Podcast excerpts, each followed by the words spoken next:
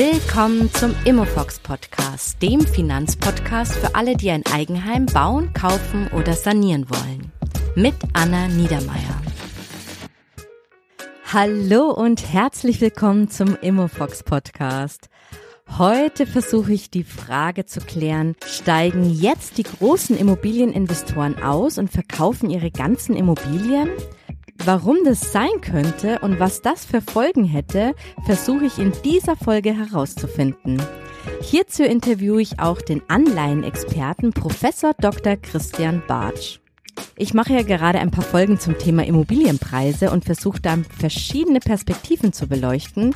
Heute eben, wie verhalten sich jetzt die großen Immobilieninvestoren? Ja, heute schauen wir uns mal die großen Immobilieninvestoren genauer an. Achtung, das wird eher eine Deep Dive Folge, denn hier geht es schon vor allem um die Auswirkungen auf den generellen Immobilienmarkt. Es geht jetzt nicht im Fokus um die einzelnen Hauspreise, sondern um den Immobilienmarkt als Ganzes. Ich finde es trotzdem absolut relevant, denn bei den Investoren gibt es gerade so viele Diskussionen, ob sie jetzt weiter investiert bleiben oder ob es sich jetzt lohnt, auszusteigen. Das heißt, viele überlegen, ihre Immobilien zu den sehr guten Preisen noch zu verkaufen. Denn in der letzten Folge 18 habe ich ja schon Studien zusammengetragen, dass der Markt sich ja bald abkühlen könnte. Und damit könnten auch die Preise auf kurz oder lang wieder sinken. Es kann also wirklich für manchen Investor total sinnvoll sein, den aktuell guten Preis noch mitzunehmen. Aber was passiert, wenn jetzt dann die ganzen Investoren das auch machen würden? Dann wären ja plötzlich ganz viele Immobilien auf dem Markt und dann könnte ja der Markt kippen. Ja, und davor warnt auch eine Studie der DB Research der Deutschen Bank und die sagt Folgendes. In dem Moment, in dem Anleihen wieder attraktive Renditen abwerfen, könnte die Nachfrage nach Wohnimmobilien praktisch über Nacht kollabieren. Ja, spannend. Also sobald es wieder durch die Zinswende bessere Anlageformen gibt, wie zum Beispiel Anleihen, dann könnte es eben für große Investoren schlau sein, umzuschichten. Zum Beispiel ihre ganzen Immobilien zu verkaufen und dafür eben Anleihen zu kaufen. Aktuell Stand heute ist der Anleihenzins einer zehnjährigen Bundesanleihe bei einem Zinssatz von 1,6 Prozent. Und der Zins ist hier wirklich immens gestiegen. Der war nämlich Ende des Jahres, war der noch bei 0 Prozent. Also das Thema ist wirklich spannend, aber wenn ich ganz ehrlich bin, ich weiß einfach viel zu wenig über Großinvestoren. Was haben die überhaupt für Immobilien, die sie jetzt verkaufen könnten? Wo sind die? Gibt es da überhaupt regionale Unterschiede? Und wie stark sind die jetzt unter Druck, dass sie wirklich umschichten müssen? Und kann der Markt hier wirklich über Nacht kollabieren? Dafür habe ich jetzt einen echten Anleihenexperten interviewt, Professor Dr. Christian Bartsch. Er erklärt uns jetzt im folgenden Interview, wie die großen Investoren in Immobilien investiert sind und was gerade in deren Köpfen passiert. Hallo Christian, schön, dass du dir Zeit nimmst. Ich stelle dich mal ganz kurz den Zuhörern vor. Äh, Professor Dr. Christian Bartsch ist Professor für Finance und Accounting an der IU International University in München und parallel dazu ist er auch noch Managing Director am ZNT Zentren für neue Technologien. Wir kennen uns schon wirklich seit sehr, sehr vielen Jahren und ich habe überlegt, wer in meinem Bekanntenkreis kennt sich denn gut mit Anleihen aus und dann ist mir sofort dein Name in den Kopf geschossen. Also herzlich willkommen. Ich freue mich echt, dass du dir heute Zeit nimmst. Ja, vielen Dank für die Einladung. ja, gerne. Ich versuche ja gerade in meiner Podcast-Reihe über die Entwicklung der Immobilienpreise verschiedene Aspekte zu beleuchten. Und bei meinen Recherchen bin ich eben darauf gestoßen, dass große Kapitalanleger in den letzten Jahren auch vermehrt in den Immobilienmarkt eingestiegen sind. Und jetzt wollte ich von dir einfach mal so wissen, was sind es denn so für Unternehmen, die so große Kapitalanleger sind? Kannst du da vielleicht so mal ein Beispiel machen, dass wir uns da so ein ja irgendwie ein Bild vor Augen haben. Ja, also sehr gerne. Große Kapitalanleger sind in der Regel Unternehmen, die eben äh, Kapital anlegen möchten oder müssen. Bestes Beispiel dafür sind Versicherungen, die nehmen, gerade wenn man an Deutschland denkt, viele Versicherungsbeiträge, Lebensversicherungsbeiträge ähm, ein, die sie dann auch anlegen mhm. müssen, haben dort verschiedene mhm. Anla Anlageklassen zur Auswahl, Aktien, Anleihen, aber eben auch Immobilien oder andere Anlageformen. Und die mhm. müssen sozusagen das Geld ja nicht an den Mann bringen, aber sozusagen ins Investment und schauen dort einfach, wo sie das, äh, die beste Rendite bei einem möglichst niedrigen Risiko erzielen können. Okay, also so Versicherungen ist so ein klassisches Beispiel. Versicherung ist etwas, äh, wenn wir jetzt halt gerade ähm, äh, im, im Immobilienbereich sind, Fondsgesellschaften, also Immobilienfonds. Äh, es sind mhm. aber auch Projektentwickler. Es sind auch teilweise die allseits bekannten Heuschrecken, also die BlackRocks dieser Welt oder Private Equity Anleger.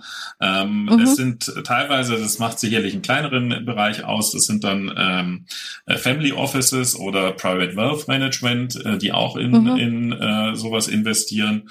Und natürlich, was äh, in der letzten Zeit oder in den letzten Jahren von den von der öffentlichen Hand etwas abgenommen hat, was aber jetzt auch mit einer Vonovia oder derartiges natürlich auch in aller Munde ist, sind Wohnungsbaugesellschaften.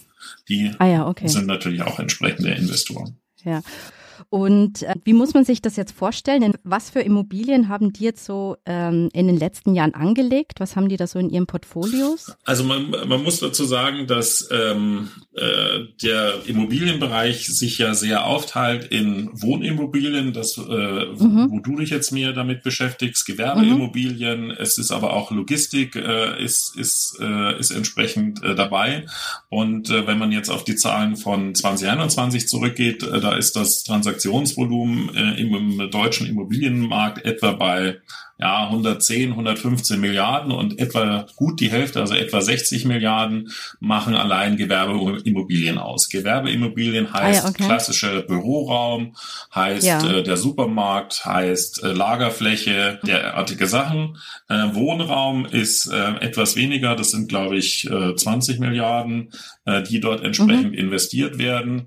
Also sozusagen der Großteil mhm. ist Gewerbeimmobilien und dann geht's eher in Spezialimmobilien wie Hotels oder wie Lagerlogistik oder Infrastruktur. Ähm, das sind dann mhm. sozusagen Spezialimmobilien. Aber der dominante Teil am äh, Investitionsvolumen äh, letztes Jahr sind, sind die Gewerbeimmobilien gewesen. Ah ja, okay. Das heißt, bei den Wohnimmobilien ähm, kaufen dann so große Investoren auch bestimmte Immobilien im Wohnbereich eher nicht und eher schon. Also ich frage mich, da ist zum Beispiel ein Einfamilienhaus für die was Interessantes oder kaufen die wirklich so ganze Wohnblöcke und Mehrfamilienhäuser oder wie muss man sich das vorstellen? Also das, das äh, ist, ist relativ äh, pragmatisch zu sehen. Ein Investor, sei es jetzt eine Versicherung oder sei es auch ein, ein, eine Fondsgesellschaft, die ist, hat ja ihre Kernkompetenz nicht in der Verwaltung wirklich von solchen Immobilien. Das heißt, mhm. die möchten das möglichst einheitlich, möglichst standardisiert machen und die kaufen dann in der Regel große Entwicklungsprojekte. Äh, also sprich, die kaufen dann die mhm. Wohnblöcke, äh, was weiß ich, Frankfurter Bahnhofsviertel, was mal um, äh, umdesigniert wurde oder äh, sowas. Aber deswegen sind, außer ich würde jetzt wahrscheinlich in irgendeiner Fläche äh, 100 Einfamilienhäuser irgendwo hinbauen, äh, wird, das, wird die einzelne Immobilie für die so nicht interessant sein. Genau, und wenn man jetzt das regional betrachtet, ähm, diese Investoren kaufen die dann eher in den Städten oder auf dem Land? Also gibt es da irgendwie so eine, einen regionalen Unterschied? Also da ist es auch wieder so, äh, als Investor ähm, möchte ich natürlich es möglichst einfach haben, also deswegen ähm, große Blöcke, die ich auch standardisiert handhaben kann. Da ist, um das nochmal vielleicht von vorher aufzugreifen, äh, sind eben Gewerbeimmobilien einfacher zu handhaben als Wohnimmobilien. Daher vielleicht auch mhm. sozusagen die, die, die Fokussierung auf die, auf die Gewerbeimmobilien, weil beim Wohnimmobilien habe ich Kündigungsschutzklagen und derartiges. Das möchte ich unter Umständen gar nicht haben. Mhm. Und natürlich, wenn ich von großen Immobilienblöcken oder Positionen spreche, die werde ich sicherlich auch weniger im, im ländlichen äh, Raum äh, haben, sondern die werde ich eher in der Stadt oder in, äh, in größeren ja, Gemeinden sozusagen haben, wo ich eben eine mhm. gewisse Größe erreiche. Und es gibt ja auch den allgemeinen äh, Megatrend, Trend der Urbanisierung, also sprich, dass es mhm. mehr in die Stadt geht. Insofern ist das für einen äh, Investor äh, interessant dass er dort ähm, investiert, weil er weiß, ich werde immer Abnehmer sozusagen dafür finden, beziehungsweise ich äh, das, ich minimiere das Risiko meiner meines Investments, ähm, beziehungsweise stelle sicher, dass ich eigentlich äh, kontinuierlich eine Rendite auch erwirtschafte, also dass ich keinen Leerstand habe. Ah ja, okay. So, und jetzt habe ich gelesen, dass ja die Anleihenzinsen wieder enorm gestiegen sind äh, in den letzten Monaten. Und dass jetzt äh, einige Anleger überlegen könnten, dass sie umschichten. Also was, was heißt denn das jetzt? Also wie, was hat sich da jetzt gerade getan, wenn die Zinsen steigen? Was sind so, was geht jetzt in den Köpfen von diesen Anlegern so? Mhm. Ich würde das am Beispiel von der, von der Versicherung äh, äh, entsprechend machen. Die Versicherung, äh, vielleicht hast du auch selber eine, eine entsprechende Lebensversicherung, haben in ihren Verträgen drin, dass es eine gewisse Mindestverzinsung äh, gibt. Die ist in den vergangenen Jahren, weil der Zinssatz oder die Renditen insgesamt runtergegangen sind, schon herabgesetzt worden. Also sprich, mhm. wenn du einen Vertrag aus den 90er Jahren hast, hast du vielleicht, was weiß ich, dreieinhalb Prozent äh, Garantieverzinsung. Wenn du ihn jetzt abschließt, hast du eher so zwei oder eineinhalb äh, Prozent mhm. oder so. Ähm, diese Garantieverzinsung müssen die äh, Versicherungen ja entsprechend auch erwirtschaften und das ist ihnen in den mhm. letzten Jahren äh, immer schwieriger geworden, weil das mhm. Zinsniveau mhm. ist runtergegangen, beziehungsweise wir haben teilweise negative mhm. Zinsen gehabt. Das heißt, sie haben zwar viel Geld ähm, äh, sozusagen im Zugriff gehabt, weil sie haben ja monatlich die Prämien für die Lebensversicherung entsprechend gekriegt. Sie mussten das aber irgendwie anlegen, weil sie haben ja diesen Garantiezins äh, entsprechend äh, zugesagt. Mhm. Jetzt kann man sagen, na ja, äh, gerade im Jahr 2020, 2021 sind ja die Aktienmärkte ähm, sehr gut gewesen, dann haben die eben dort investiert. Da sind die ähm, Versicherungen aber ein bisschen eingeschränkt, weil sie entsprechende Risiken bedenken müssen. Eine Aktie steigt ja leider nicht nur, sondern sie kann ja auch fallen und deswegen Versicherungen sind, sind reguliert und können deswegen äh, dort nicht alle Risiken eingehen und suchen einfach sichere Alternativen, äh, wo sie ihr Geld investieren können. Und wie, wie es so schön heißt, das Betongold ist sozusagen ziemlich, äh, ziemlich sicher und äh, wir haben auch nicht zu große Turbulenzen. Deswegen sind, ist eine Versicherung sicherlich in den äh, vergangenen Jahren hergegangen und hat gesagt, ich investiere in Immobilien, weil da kriege ich mhm. zumindest mhm. eine Mindestrendite. Also die, mhm. die äh, Preise der Immobilien sind hochgegangen, die Mieten sind hochgegangen. Also habe ich äh, und ich habe durch den Sachwert eine Absicherung. Also das Risiko ist gering, ich mhm. kriege eine Rendite, ich erwirtschafte mindestens meine Garantieverzinsung, die ich meinen Kunden zugesagt habe. Jetzt ist es so, die Zinsen steigen wieder und damit habe ich natürlich eine Alternative zu meinem Investment. Also sprich, bei Wohnimmobilien wird wahrscheinlich irgendwas eine Standardrendite zwischen irgendwas zweieinhalb und vier Prozent haben, sagen wir es mal so, wenn man es etwas konservativ mhm. entsprechend ansetzt. Das heißt, das ist eine schöne Rendite, die die Versicherung hatte, weil sie hatte kaum ähm, eine vergleichbare Investitionschance bei einem ähnlich niedrigen Risikoprofil. Mhm. Wenn jetzt das Zinsniveau wieder entsprechend steigt, ähm, heißt das auch, dass nicht nur sozusagen Unternehmensanleihen, sondern auch Staatsanleihen äh, steigen und dort wieder eine entsprechende äh, Rendite zahlen bei einem ähnlich niedrigen Risiko. Und äh, da mhm. ein äh, Wohnblock äh, sich etwas schwieriger verkaufen lässt als eine Anleihe, äh, ist es natürlich mhm. für die interessanter, zum einen eine ähnliche Rendite zu haben, aber eine höhere Liquidität. Und deswegen ist es denkbar, dass wenn jetzt das Zinsniveau entsprechend ansteigt und die Zentralbanken sind ja gerade dabei, sozusagen schrittweise das Ganze anzuheben. Wir haben es in den USA gesehen, mhm. wir haben es in der Schweiz mhm. gesehen, wir haben es jetzt in der EZB äh, entsprechend gesehen, dann werden die Zinsen der Staatsanleihen, um das als Anleihe mit einem sehr niedrigen Risikoprofil ähm, zu nehmen, steigen. Und damit eröffnet sich wieder für eine Versicherung die Alternative, ich kann auch in Anleihen investieren, äh, dann schichte ich mein Portfolio entsprechend um. Genau diesen Punkt, super, dass du das nochmal so genau erklärt hast. Das habe ich eben auch in einer Studie gefunden von der Deutschen Bank, DB Research. Und die haben jetzt eben herausgefunden, dass bei einem Anleihenzins zwischen zwei und vier Prozent der Immobilienmarkt kollabieren könnte, weil eben ganz viele dann aussteigen, ihre Immobilien verkaufen und dann eben in den Anleihenmarkt wieder einsteigen wollen. Wie siehst du denn diese Entwicklung oder wie schätzt du das ein? Ich glaube, was man, was man dort äh, machen muss, ist, man muss zum einen unterscheiden sozusagen, was meine ich, wenn ich den äh, vom Immobilienmarkt spreche. Wir haben vorher gesagt, mhm. eigentlich der größte Teil ist, ist Gewerbeimmobilien.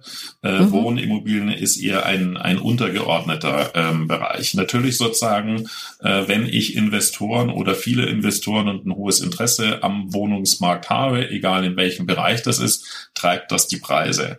Ich würde jetzt vermuten, dass da der Wohnbereich Bereich eh eher ein untergeordnetes, äh, eine untergeordnete Rolle spielt, da wir auch auf absehbare Zeit, auch wenn äh, das Bundesbauministerium, ich glaube, die Zielzahl sind 400.000 neue Wohnungen äh, pro Jahr, ähm, äh, anstrebt, da sind wir noch nicht, äh, dass zwar vielleicht etwas Fahrt rausgenommen wird, dass es jetzt aber nicht zu einem Preisabsturz im Bereich der, der Wohnimmobilien entsprechend ähm, kommt, sondern dass sich dort das entweder stabilisiert oder zumindest entsprechend verlangsamt. Natürlich sozusagen Rückzug von Investoren ähm, hat einen Effekt darauf. Ähm, es ist aber, ich muss ja, wenn ich was verkaufe, muss ich auch überhaupt erstmal einen Käufer dafür finden. Also ob das so schnell geht, möchte ich jetzt mal im Wohnbereich entsprechend äh, dahinstellen. Und ähm, die Nachfrage ist ja ganz offensichtlich immer noch da, weil wir eben mehr Wohnraum brauchen, als derzeit da ist. Deswegen würde ich dort von der Verlangsamung oder einer Stabilisierung äh, entsprechend ausgehen. Wenn wir das auf, äh, ein, auf Gewerbeimmobilien entsprechend beziehen, sieht das etwas anders aus. Denn mhm. auch dort holt uns, äh, wie in so vielen Lebensbereichen, Corona ein. Ähm, wir haben es im, im Einzelhandel gesehen, das ist ja auch ein klassischer Teil von den, ähm, äh, von den Gewerbeimmobilien. Ähm, dort wird es äh, weniger Nachfrage geben oder den derzeitigen Mietern wird es etwas schlechter gehen, die gegebenenfalls Mietkürzungen oder derartiges entsprechend nachfragen. Und dort wird es schwierig sein, entweder das Mietniveau zu halten oder auch eventuelle Nachmieter äh, zu finden. Das heißt, mhm. dort im Gewerbeimmobilienbereich kann ich mir das sehr gut vorstellen, für wenn wir wieder auf die Versicherung zurückgehen, äh, die will möglichst sicher eine gute Rendite haben. Und mit äh, ausfallenden oder nicht mehr so zahlungskräftigen Mietern steigt das Risiko für sie. Und deswegen kann ich mir gut vorstellen, dass wir im Gewerbebereich, da das auch der dominierende Bereich ist, dort schon einen Preisrückgang entsprechend sehen, wo nicht die Nachfrage da ist oder eine solvente Nachfrage da ist. Da wird sicherlich ein Investor sagen, lasse ich eher die Finger davon. Ach super, also schon mal vielen, vielen Dank für die Einschätzung. Ähm, das ist nochmal ein sehr differenziertes Bild, auch mit den Gewerbeimmobilien. Das hatte ich jetzt so noch nicht in dem Blick und in der Studie hat sich das auch mehr auf den Wohnbereich bezogen.